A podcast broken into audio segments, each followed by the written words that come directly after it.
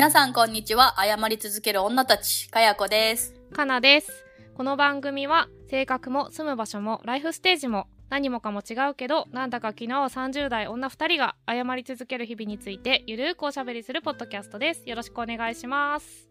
お願いします。今日もお便りから始めたいと思います。イェイいつも皆さんありがとうございます。ありがとうございます私たちの生きる力、よ、じゃあ読みたいと思います。お願いします。えー、ラジオネーム EI さん、A さんですかね。うん。えー、室越さんがゲストということでこちらの番組を知りました。やったありがとうございますあ。りがとう、村さん。集客してくれてる。かなさんの納豆とバナナの話が強烈すぎて室越さんがゲストだということを忘れてしまった次第ですそうでしょうね。室越さんのゲテモノ食の話がとても普通に感じてしまいましたわかりますよ。過去の回も少しずつ聞いていますが多分私より一回り年下のお二人の話が新鮮でとても刺激を受けています。仕事でもプライベートでも30代の女性と接することがあまりないからかもしれません。かっこそれ以外の世代は仕事で接点があるのですが性格が違うお二人だからこそトピックに幅が出て面白いですね。声かっこトーンや話すスピードなども聞きやすいです。おー、ありがとうございます。個人的には他の番組かっこ希望は上水さんのシャチコパスにもシャチコパス。ゲストで出てもらいたいなと思っていますはいお便り以上となりますはい、ありがとうございます。ありがとうござい EI さん、ますもしくは A さん。ありがとうございます。シャチコパスね。はい勇気は、勇気って上水さんのことなんですけど、ここで。あそうなんですね EI さんが言ってください。そう。はい古典で元同僚だったんですよ。はいはいはい。じゃあ一緒に働いていらっしゃったあ、とそうそうそうそう、はい。そうなんですよ。だからもう友達みたいな感じなんですけど、だからですね、EI さん、A さん、どっちが正しいかわかんないんですけど、シャチコパス側に、EI さんの方から、訴えかけ、お願いします。私たちの力では、どうにもなりませんので、シャチコパスサイドに、こういう番組があって、ゲストに出てほしいみたいなことを言っていただけると、非常に助かります。そうですね。はい。そう。多分私たちが言っても、はぁみたいな感じになると思うので、リスナーが言ってくれるならってやっぱリスナーの声はね、とてつもなく強いんで、もしよろしければ、EI さん、A さんもそうですし、他の方々も、私らがゲストに出たら面白そうだなっていう番組がありましたら、そちらの番組さんの方に、やばい何とぞ、何とぞ。いやいやいや、でもこれ、事実ですか？やっぱリスナーさんからね、まあ確かにこういう人がいいて、ゲストたら面白そうってやっぱ言われた方が、あ、そうなの？みたいな気持ちになるじゃないですか。ニーズがねそうそうそう。ニーズがね、届きますから。だからでもこんな風に言ってもらえるの嬉しいですね。嬉しいゲストですねに出てもらいたい番組をね、他に言ってもらえるなんて。他にもねあったらぜひ相手の番組サイドに言っていただかないと実現しない可能性高いんですけど、教えてもらえたらね。でも耳打ちしてくれるのもね、はい。そうそう、こんな風にね、お便りで教えてもらえるの嬉しいですよね。あ、はい。そうなんだって思えて、私たちもその番組を聞くきっかけになるかもしれないし、ちょうどね、はい。新生活の誤りで、もっとこう、ポッドキャスターさんと横のつながり増やしたいみたいなはいことも話してたんで、今年はね、こう、いろんな人をゲストに呼んだり、はたまた呼ばれたりしたい、はいみたいなことを思っている我々です。はいというわけで というわけで、はいお便りをねはい。きっかけにしてるわけじゃないんですけど、してるわけじゃなくたまたまね。今回のテーマが推し番組ということうんで、うん。ポッドキャストの誤りにしようかと思ったらあの年末に、あの自分たちのポッドキャスト振り返る回にそんなタイトルをつけてしまっていてもうややこしくなるからね。はいややこしいので、えー推し番組の誤りにしたんですけれどもうん。はい今日は何をするかというとあのい珍しく我々事前にお互いに宿題を出し合って きましたと。はい。出されました。まあ、何をしたかというと私と、まあ、かやこさんそれぞれおすすめうのん。ポッドキャスト、全然違うものを聞いてたのでうん。それの中の特にこれ神回だったみたいなやつをうんうん一つピックアップして、うん。でお互いに聞き合うっていうね、うん。うんうんうん。はいそうそう。だから、一番組につき、まあ、一エピソードピックアップして、リンクを送り合って、はい。聞くのでありますと、やり合いましたね。そう、でも実際その、ポッドキャストって、うん。なかなかいい番組を検索しづらいじゃないですか。そうそうそう、回遊性ないから。ね、古典ラジオ聞いてる人はみたいな感じで、こう、ムロさんの番組が出てきてとか、まあそういうのはちょっとあるかもしれないんですけど、うん。なかなか発掘するの難しい中で、こう、友人のレコメンドっていうのは、すごい参考になるなと、まあ今回この企画をやってみて、早速思ってるところなんですけど、めちゃめちゃ思ってる私も。はい。聞いてきた番組をね、あの、順番に紹介していきたいなと思うんですけど、もう話したくて話したくて、そうなんですよ。そう、シェアしてもらってから、あ、めっちゃ面白いとかなって、DM とかで言ったり、そう収録の前とかにね、はい。結構前もってシェアし合ってたんで、やっぱ聞くのにちょっと時間かかるから、そうですね。で、話したいんだけど、これ収録で話す予定だから、やめやめや、話し始めちゃって、ちょやめやめようとか言って、ちょっと話してはやめて、ちゃんと収録に撮っとこうとか言って、その何回もしてたから、もう今日やっと、そう、やっやっとちゃんと喋れる。なんで、えっと、私と、まあ、かやこさんから1番組ずつ順番に言っていって、お互いに聞いた感想とか、こういうところ、うんうあの、特に良かったみたいな話うんうんうんをできたらなと思ってます。イエーイはいじゃあ早速、始めましょうか。始めましょう。じゃあ、かなさんからまずは、一つ目の推し番組お願いします。一つ目の推し番組は、ハッシュタグ、ゆる落語の作り方です。よ中でも、えー、79席目の成人式に行こうか迷っているはコードよですかね読み方。まあ、コードでしょうね。今後の人生で後悔しないように成人式に行ってもいいかなって思えるゆる落語を作ろうっていうタイトルの、はい、回ですね。あの概要欄に多分リンクを貼っておくのでぜひ見てみてください、いや、面白かった。これね ジャケ聞きで見たのかジャケ聞きでその後フォローし合って気づいたのか忘れたんですけどそれきっかけでした。へえ、すごい。だから本当に、ジャケ聞きというか、ジャケット見ていいなって思って、まあ、聞いたか、でも、ジャケ聞ききっかけでフォローし合うとかあるんですか？花さんだって絶対喋ってないですよね、このパーソナリティの方とは。なんかねうん。行きましたっていうことをつぶやいたり、うんうんジャケ聞きに行った感想を上げてる人がいたりとかすると、まあ、うんうんそのハッシュタグでなんかね、いっぱいいいねついたりリポストされたりしたんですよね。うんうんうん。でそれで、うんちょっと私もポッドキャスターの方で相互フォローする人が増えたりなどして、かなさんがいつの間にかジャケ聞ききっかけで、ポッドキャスターの相互フォローが増えている？そうですよ。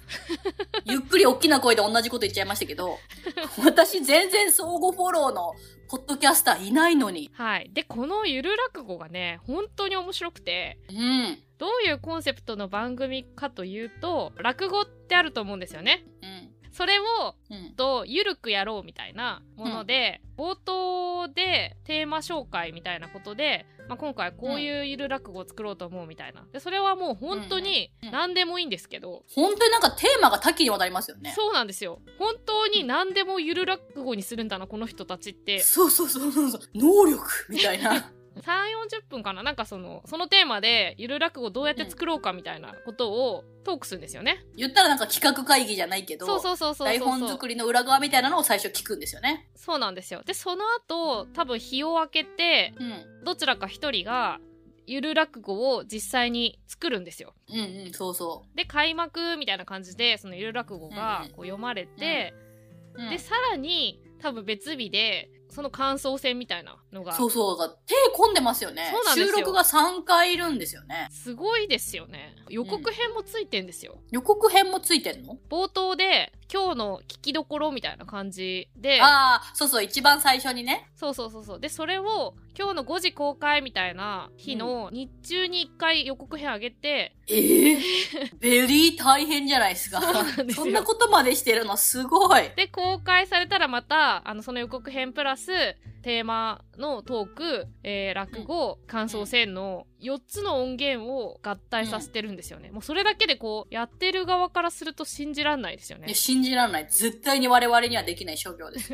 もうだって前後編に分けるだけでもそうそう、ヘロヘロどこで切ろうと。いやでも、パーソナリティが、おそらく同じ年代ぐらいかなって思うんですけど、そうだと思います。30代ぐらい、はい。ね、の男性二人で、美濃健さんと家元さんって言って、家元さんの方がプロデューサはいー。で、美濃健さんがプレイヤーなので、ね絶対落語をするのは美濃健さんなんですよね。あのね、家元さんがする回もあるんですよ。そうなんだ。家元さんもするんだ。聞きたい。ただ、主に美濃健さんですね。ちょっと前に聞いたやつとか、もはやテーマが福岡で、福岡で落語みたいな。面白かった。いや、面白かった、面白かった。なんか福岡に行ったことないんだけど、なんか行ったらどのように振る舞うべきかみたいなことを話すんですよね。まはいず台本作りで。で、こういうこと起きるんじゃない？みたいなのを、面白いことをどんどん上げていくんですよ。で、それを落語にするんだけど、なんか、あ、反映されてるとか、あ、ここは台本作りであんな風に言ってたのに、ちょっと一ひねり二ひねり入ってるとか、そうなんですよね。台本作りのパートを、うん。その通りに作っちゃったら、つまんないと思っているのか、そうそうそう。まあ実際創作してみたらそうはならなかったっていうこともあると思うんですけど、うんそのそこからの意外性みたいなのも出してくるのがほんとすごいそうなと思ってそうそう。結局どうなるんだろうと思いますよね。うんほとんどネタバレっていうか、面白いパート分かっちゃったじゃんと思って聞いたら、なんか、かなさんにおすすめされた成人式を進めるゆる学語のあそう回そうそうは、多分ネタ出しの時は結構ポジティブに行こうみた そいうなだって感じで、そういうタイトルですか？ら成人式にそうそうそうそう行こうか迷ってる人にぜひ成人式に行ってもらいたいとそうそうそう。そう思ってもらえるゆる落語を作ろうって始まったんでそうすそうそうそう。で、ずっとポジティブな感じだった。え、こうなるといいね、みたいな。あ、こう行きたい気持ちになるねって散々盛り上がって、実際に落語聞いたら、え？みたいな。そういうオチ？なんかあの感想戦聞いてたらなんかこう途中で、ややっぱなんか救いを残しちゃいけないと思ってこういう風にしましたとか言ってて あれ救い古典版にしてるみたいな。まあ、っていうのもなんか2人がななんていうか私寄りというか人と喋るのがそんなに得意じゃなかったりそんなに社交的ではない方のようで、うん。まあ、なんならこう2人とも成人式に行ったことがないんですよねまあ私は行きましたけど、ね。私も行ってないんですよ奈良さんも行ってないな。なんで？なんで行ってないんですか？なんで行くのかが分かんなかったですね来たいじゃないですか。振り袖着たい。あそれがなかったですねジーマー、うんあジーマーって一応マジって意味です、皆さん。はい。カンさんが突っ込まないんで言ってきます。美濃健さんも言ってましたけど生まれたところに住んでるわけじゃなかったからうん。え、とはいえずっと東京でしょ？でも区の成人式とか行ってもあれですよ知り合いはいないですよいやいや、こっちなんて大阪に住んでて広島の成人式行くために広島帰ってますから。え成人式ってどこの成人式行ってもいいんですか？いよいよ自分の、あれでしょ、広島の出身の区の成人式。だからもう住民票移しちゃってるからそもそもその。昔住んでたエリアの成人式は行け行く権利ないんですよ。多分。え？私どうだったんだろう？でも私何も考えずに行って、で、私実はその成人式の式典自体は出てないんですよ。めっちゃ着飾って行って、外でみんなでわーってなってるエリアがあって、ずーっとみんなでわーってしてたらいつの間にか成人式始まって終わってて、わーってして終わったんで、もしかしたら出る権利なかったのかも私。ーあの振り袖を着たいとはそもそも思ってなくてで小学校の友達に会いたい欲も全然なくておー住んでる区の式典出てもしょうがないしみたいな感じで、うん。多分私もバイトとか入れて淡々とスルーしてたんですよマジっすか？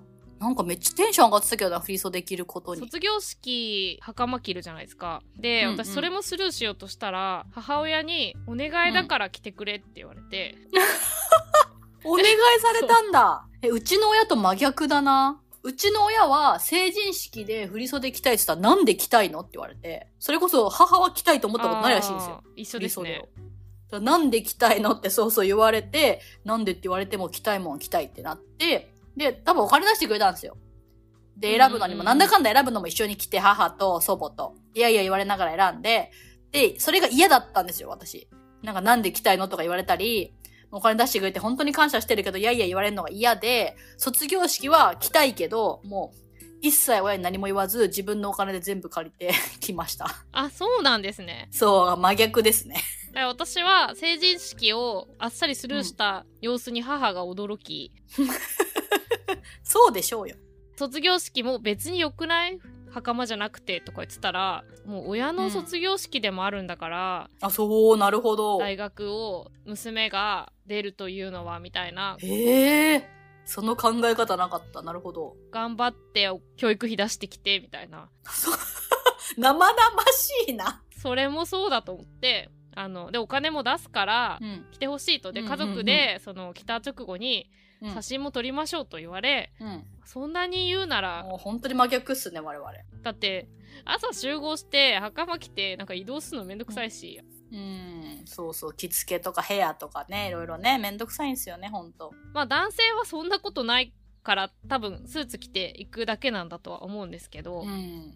男子楽ですよね。やでもこの回ほんと好きでしたね。このなんか成人式っていう時事ネタをいい感じに、あのタイムリーに絡めてくるっていうのも偉いなと思ったし、で編集も丁寧だし私そんなにすごい寅さん見てるわけじゃないんですけどまあ、いくつか見た寅さんの記憶がこう、蘇る。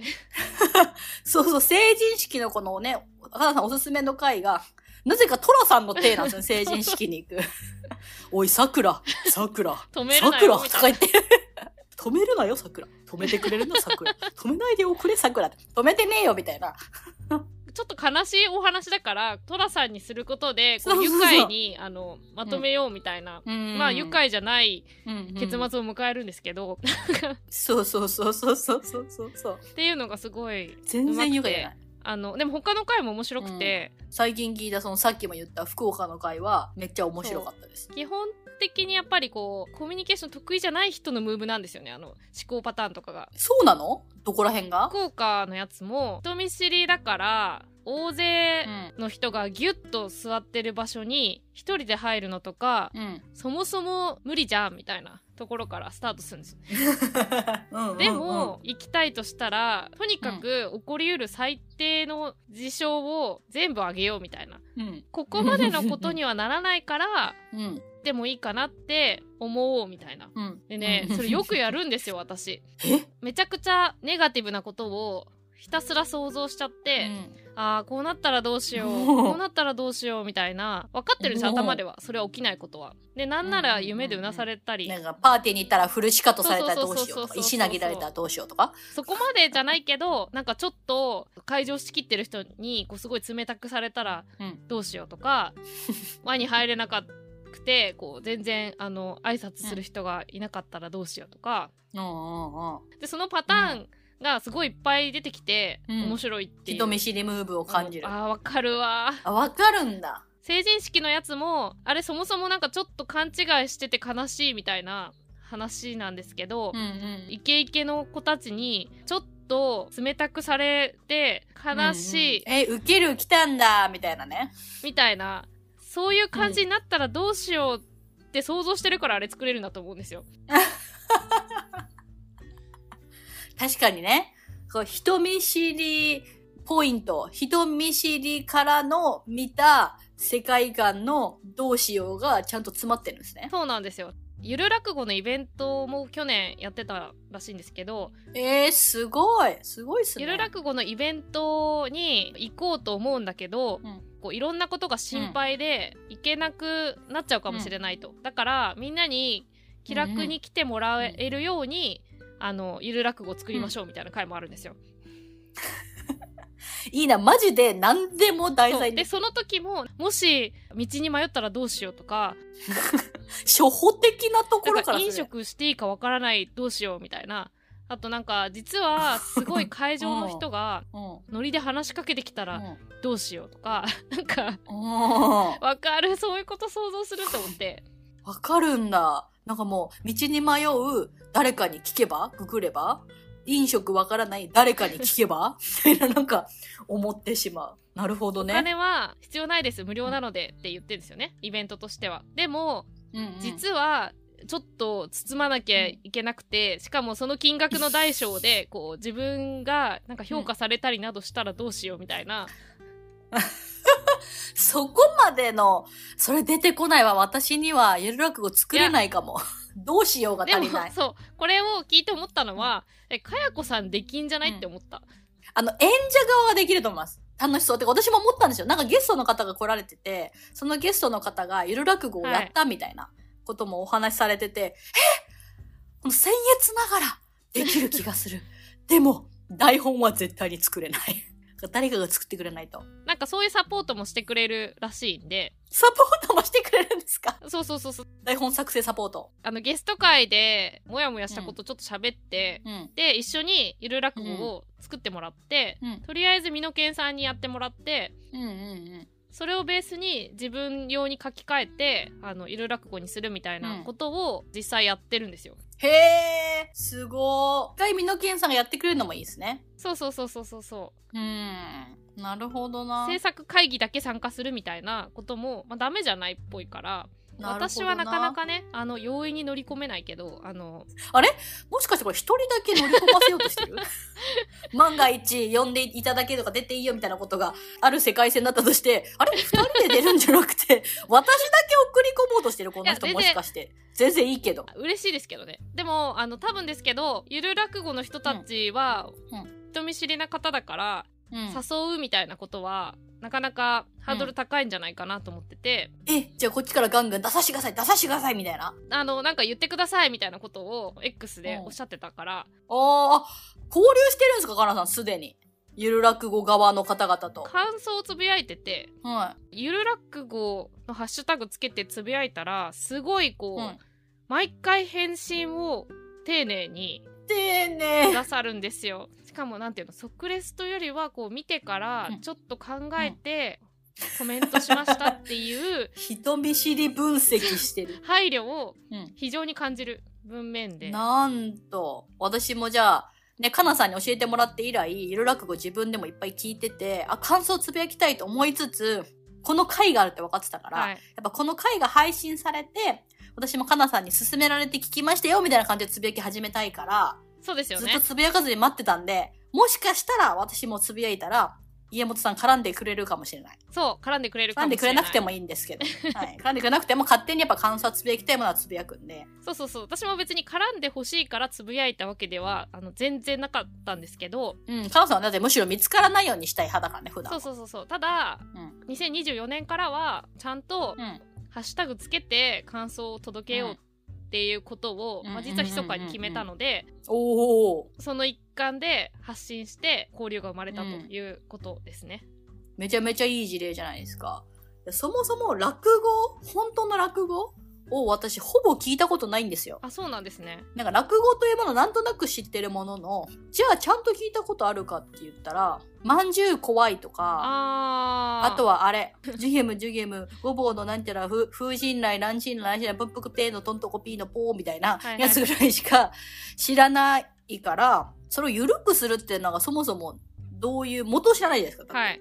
で、それ緩くしてどうなるんだろうと思ってたら、なんか、落語ってこんな自由なの？みたいな。まあもちろんね、ゆる落語って言ってるから、本家とはまた違うお作法なんでしょうけど、でもこんないろんな角度から、落語っていうものが作れて、しかもなんか聞くと、確かになんか漫談とうんか、ただの語りじゃなくて、確かにこれは落語なんだろうな、みたいなところが、ちょっと端々に伝わってくる。そうそうそう。落語のフォーマットみたいなのをうん。活かしてるなっていう感じがす。ごいするんですよね。なんか名作のリスペクトも感じるし、私も別にそんな落語詳しいわけじゃないんですけど、うん。うちの両親が多分古今亭新章さんとかあの辺が好きで。家で映像を見てる時があったので、うんうんまあ、それで見たりとか、でそれでちょっと興味持って、落語のうん。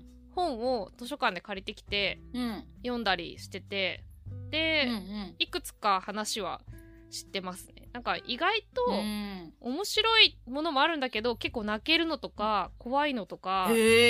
あって、面白いっていうのは笑えるっていうことだけじゃなくてこうインタラスティングなんだみたいな、うーん。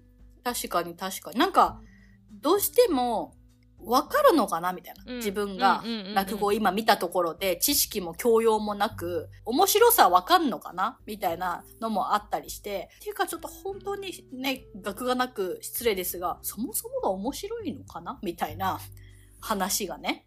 っていうような気持ちもあり、全然手を出していなかったんですけど、このゆる落語を聞いたら、え、なんかちょっと聞いてみたいな、ね。みたいな気持ちに、うん、なりますよね。すごいですよね、だからこの。落語をちゃんと聞きに行ってみたいなって思いましたねこれ聞いてうん、うん、うん。わかるわかるわかります。落語の体験してみたいなって思いますよね。はいでかやこさんが喋ってる姿も絵に浮かびました。やりたい、でも、の演劇部でしたんで。そうですよね。中学生の頃。はい。演劇部でしたんで、好きなんですよ、そういうね。な、なりきったり、セリフを覚えて言ったりみたいなことは好きなんですよ。はい。なので、ぜひなんかご一緒する機会があればいいなとは思ってますよね。はい。もう二人とお話ししてみたいなっていう気持ちめっちゃありますね。二、はい人ともそんな人見知りなのかもしれないけど、コミュニケーションとしてはめっちゃコミュ力高いじゃないですか。だ高いって二人が喋ってる喋りが漫談みたいになってるじゃないですか。人のね、落語に入る前の会話めっちゃ面白いですよね。めっちゃ面白い。まず、ミノケンさんがボケ倒すんですよ。ずっとボケてて、それを全部拾うんですよ。家そ元さがうそうんそうそ。う。的確なんですよね。そうそうそう。それ言うの今じゃないんだよね、とか。ちょっと早すぎるんだよな、うんそれ言うのとかが。あ、ちょっと早すぎるんだ、みたいな。こっちは。そうそうそうそうそう。で、あの、あえて言うタイミングで言わなかったりした時に、いや、言うの今なんだよな、みたいなのを、ぼそっと言うのに、あ、そういう風に言うんだ、とか思って。そう、面白い人の所作。でミノケンさんのボケもめっちゃ面白いし、いや、ここに対してこういうボケなんだとか。そう、ミノ。ケンさんは例え力がすごくて、自分が見たんだけど、その、人に説明しなきゃいけない時に、うん。比喩で説明するのがすごい上手。うんうんで、それが、えー、何回も何回も言うから、あの、だんだん面白いみたいな。そうなんだ。なんか私が聞いたそのね、何回も出してくる福岡の回では、ずっとミノケンさんが、なんか行ったことないだけですっごい福岡好きだみたいな。主張をずっと繰り返すんですよ。あとは行くだけみたいな。もうすごい福岡のこと何でも知ってるみたいなのをずっと言ってて、でも行ったことがない。で、その後に、なんか家元さんが、まあ、福岡って言えば屋台で中洲にこういう風に屋台が並ぶんですよって、ああ、そうなんだ。普通に言ってて、いや、設定はみたいな。今ここは突っ込まないのみたいな。行ったことあるんじゃないのみたいな感じで、面で白い。もそう、生き方が知りたいんですよね、みたいなことを言うと、うんうん任してくださいとか言うんですよ、また。そうそうそうそうそうそうそう。こう、キャラがね、立ってて、魅力的なんですね、二人が。そう。番組の構成もちゃんとしてて、でゆる落語ってその落語自体も面白いし、で裏側を見せてくれて、さらにそれを裏切ってくるみたいな展開も面白い上に、話し手たちも面白いんで、良きだなと思って最近めっちゃ聞いてます。ク使ってると思います。ああ、音がいい。音がいい。ああ。音大事だな私もあの、返しちゃったから。いいマイク。借りてたんですけど、ペンさんにね、ネクストバイペンのアワードで、ちょっと自腹で買おうかなと、2024思ってます。そうですね。私も2024、ついにマイク買ったんで。そう、皆さんお気づきですか？気づいてなかったら、あれなんですけどい。や、気づいてないかな。新生活から変わったんですけど。かなさんがね、ちょっといいマイクになりまして、私も遅ればせながらどの誤りからなるかわかんないんですけど、いいマイク買おう、買おう、買おうって言ってるみたいな感じ。はい。なので我々も音を良くする努力をしなければと、まあ、ゆる落語を聞いて、1円も稼いでないのに、このポッドキャストで、機材に投資して、時間を投資して、本当しに、まあ趣味ってね、趣味ってそういうもんでもあるから。という感じですかね。ゆる落語。こんな感じではい。深掘りしつつ、うん。はい、やっていきたいと思います。じゃあ次はかやこさんからお願いします。はい、じゃあ私の推し番組は、そうだ、ゲイにカミングアウトという番組で、その中でも、まあ、かなさんにシェアした推し会は、ナンバー239、小学校の家庭科の時間でピンキーのナップサックを選んだ31歳リスナー様へっていうやつです。もうそうだ、ゲイにカミングアウトは、パーソナリティが、はい。ちょっと移り変わっていくんですよ。あ、そうなんですか？これ239からさせられるように、もうかなり長くやってて、リスナーさんももう数千人とかいる番組なんですよ。最初ははい。ゲイの男性二人でやってて、ミシェウさんと太田の二人でやってて、でなんでちょっと今太田って呼び捨てしたかっていうと、友達なんです。え？ただ、そうなんです。友達なんですよ。あ、そうなんですか？でも友達って今ここで言っていいか今ちょっと悩む。知り合い？うんうん。知人。私は友達と思ってるんですけど、一緒に飲みに行ったりとか、二人で飲んだこともあるから。だけど、もうそれね、二人で飲んだのももう10年とか前の話。で、それ以来なかなか会ってないんで、だから、友達と言っていいのかな、おこがましいなと思いつつ、でもそういう関係があったのに、あの、太田さんがやってて、って他人行儀に紹介するのが嫌なんで、太田とミシェルさんっていうお会いしたことないんですけど、太田のお友達がやってて、途中からポンさんっていう、今度レズビアンの方が加わって3人になって、でも、毎週配信するみたいなことにコミットするために、誰かが忙しくて出れなくて、3人じゃなくて2人でやったり、1人語りになったりする回が結構あるんですよ。1人語りとかもあるんだ。あるあるある。あ、だって2人の時はさ、片方が来れなかったらもう1人でやるしかないから、忙しくて来れませんでした、今回は1人会ですとか言って、どっちも1人でやるの。で、それなりの分数喋れるとち、えー、そうやって移り変わりつつ、実はこの番組は11月から番組自体を休止してて、で2月に再開しますみたいな。でもその再開が、果たして再開のお知らせになるのか、もうちょっと番組はこれ以上できませんみたいなお知らせになるのか、それはわからないんですよ。だからリスナーは今待ってる状態。あ、そうなんですね。すじゃあこれが、もしかしたら、うん公開される時に復活してる可能性もあるみたいな感じで今休止状態。復活してる、そうそうそう、可能性もそうそうそう、あります。この3人が友達関係でもあるんですけど、やる気ありみっていう、LGBTQ をまあ、テーマにいろんなコンテンツを作っていくみたいな。ね、私が聞いた回は、ほとんど雑談してて、あとはイベントそうですね、そのシェアしたやつはね。そもそもはそのやる気ありみっていう、世の中と LGBTQ のグッとくる設定がもっと、みたいな、こうコンセプトで、いろんな動画作ったりとか、絵を描いたりとか、メンバーのうちの一人の井上亮さんは NHK で美術チューンっていう番組やってるんですよ。はい。めっちゃ有名な方なんですよ、その界隈で美術系のクリエイターの人で、もともと多分そこのポッドキャストとして始まって、一番最初まで遡って聞くとかは全然してなくて、そのポッドキャストの存在知った時から聞き始めて、リアルタイムでどんどん更新されるやつをずっと聞いてて、たまに私の友達が出たりとかしてて、タイトルがね、さっきも言ったけど、小学校の家庭科の時間でピンキーのナップサックを選んだ31歳リスナー様へ、みたいな感じなのは、お便りを募集してて常に。はい、相談のね。で、その相談のお便りがね、めっちゃ来てるらしくて、全然裁けないと。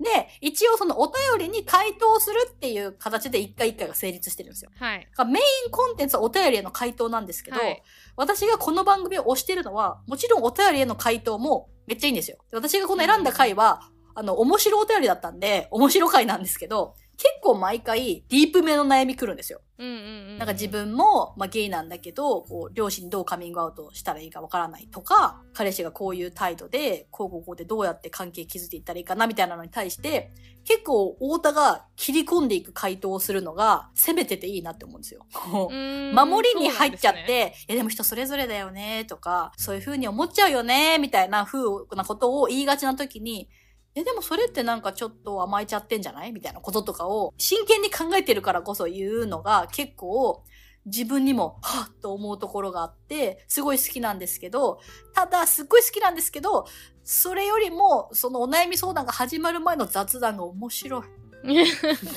それ雑談がめっちゃ面白いから、その雑談の中でも、もう全部聞いちゃってるから、私が直近めっちゃ好きだった雑談の回どれだっけってまたなんか一個一個遡って聞いて、これだと思って好きな雑談会だったのが今回紹介したやつです。これ。そう。そう、だから、あれですよね。このタイトルは、小学校の家庭科の時間でピンキーのナップザックを選んだ31歳リスナー様へですけど、うん、雑談は、うん、親戚がたくさんいて、みたいな話を、そうそうそう。太田さんがする回。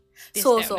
もうその太田の喋りが、まあ、まずね、普通に NHK でコントの番組作ったりとか、雑誌で連載したりとか、そのようなラジオに出演したりとか、そのようなことをもしてる、クリエイティブとしてね、才能も努力もしてる人なので、おこがましいんですけど話がうまいとかいうのが、でも話がうまい。で、しかもね、こう、ネイティブ関西弁とテンポの良さも相まって、面白すぎて、親戚の、ちょっと年下のいとこの結婚式に呼ばれたことを、まあ、皮切りに、自分の親戚ってこんなんだったんだよね、みたいな話を展開して、で、思い出話で、年上のいとこのお姉ちゃん、結構年離れてるんだけど、まあ、美人で、で、海外に行くみたいな。引っ越すために荷物がいらなくなるから、取りに来いって言って呼ばれて、なんか自分のお姉ちゃんだかと一緒に行ったと。そしたら赤い革張りのソファーとかって、いや、センスみたいな 感じになった話とか。だいぶ、そうそう、苦節用なんですよね。そうそうそう、こう誰がいるねん、この家具みたいな話をしながら、でももうなんかあさって出るって言ってるのに、姉ちゃんこんな家具あって大丈夫なん？って言ったら、何言うてんの？その辺に捨ててくんやんか？とか言われて、いや、ダメやろみたいな。犯罪やからやめてみたいな。何言ってんのよ川に置いとくんやんかとか言って、言うみたいな、ヤバめの、ヤバめの親戚みたいな話とか、その、親族一同がね、かつていとこで集まった時に、やっぱ自分は結構、お姉ちゃんたちと、まあ、5、6歳とか、一番上のいとことは10歳とか離れてるから、みんなでゲームしてても、一番仲間に入れてもらえないとはい。できないからね。で、遊んでよみたいな感じで行くと、直樹って言うんですけど、その太田の下の名前が。で何してんの？とか遊ばしてよって言ったら、お前は寝とけとか言ってなんかずっと寝かされるみたいな 話とかが、強烈な親族で、親族がまず普通に面白いし、話し方も面白いし、ハートウォーミングなところもあって、あ、こういう親族いいなーっていうか、こういう血筋で自分もできてるんだって感じるのを私も親族見て思うことあるんで、わかるみたいな。すごい、まず、うん。かやこさんのリズムを感じた。どういうこと？そのもちろん、うん。太田さんはプロだし、うん。おしゃべりすごい上手なんですけど、うんうん。スピード感とこうボケが入る なんかリズムとか、うんうんうん。やっぱ大阪？大阪なの？あのまくし立てる感じ？隠し立てる感じ。こう同じイズムを感じたんですよ。生まれも育ちも大阪じゃありませんけど、18から大阪に出て、太田さんは大阪の人なんですか？生まれも育ちも大阪の人。やっぱでも大阪に暮らした経験が生きてるんですかね、私のトークに。もともとこんな大阪で暮らしてたからなのか、もともとなのかはうん知らないですけどね。広島から大阪の大学に行くときに、なんか大阪ってちょっと怖そう、大変そうみたいな。はい。こう、広島人のね、友達のイメージ的に。